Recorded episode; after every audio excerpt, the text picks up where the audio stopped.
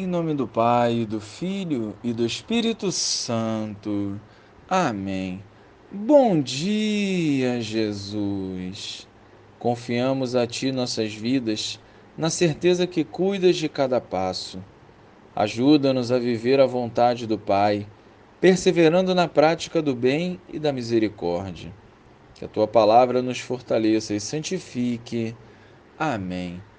No primeiro dia da semana, Maria Madalena saiu correndo e foi encontrar Simão Pedro e o outro discípulo, aquele que Jesus amava, e lhes disse: Tiraram o Senhor do túmulo e não sabemos onde o colocaram. Saíram então Pedro e o outro discípulo e foram ao túmulo. Os dois corriam juntos, mas o outro discípulo correu mais depressa que Pedro e chegou primeiro ao túmulo. Olhando para dentro, viu as faixas de linho no chão, mas não entrou. Chegou também Simão Pedro, que vinha correndo atrás, e entrou no túmulo. Viu as faixas de linho deitadas no chão e o pano que tinha estado sobre a cabeça de Jesus. Não posto com as faixas, mas enrolado num lugar à parte. Então entrou também o outro discípulo, que tinha chegado primeiro ao túmulo. Ele viu e acreditou. Louvado seja o nosso Senhor Jesus Cristo, para sempre seja louvado. A igreja hoje festeja o dia de São João, o discípulo mais amado.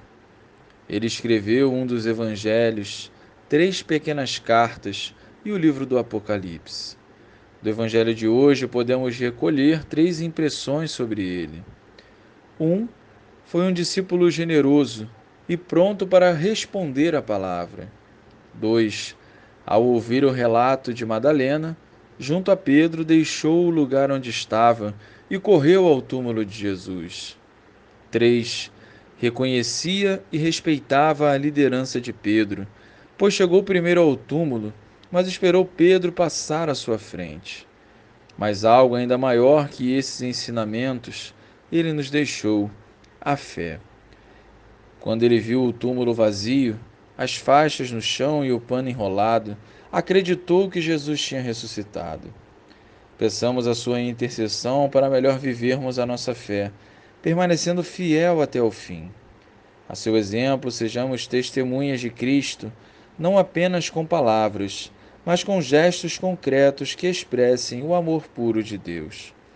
Glória ao Pai, ao Filho e ao Espírito Santo como era no princípio, agora e sempre. Amém.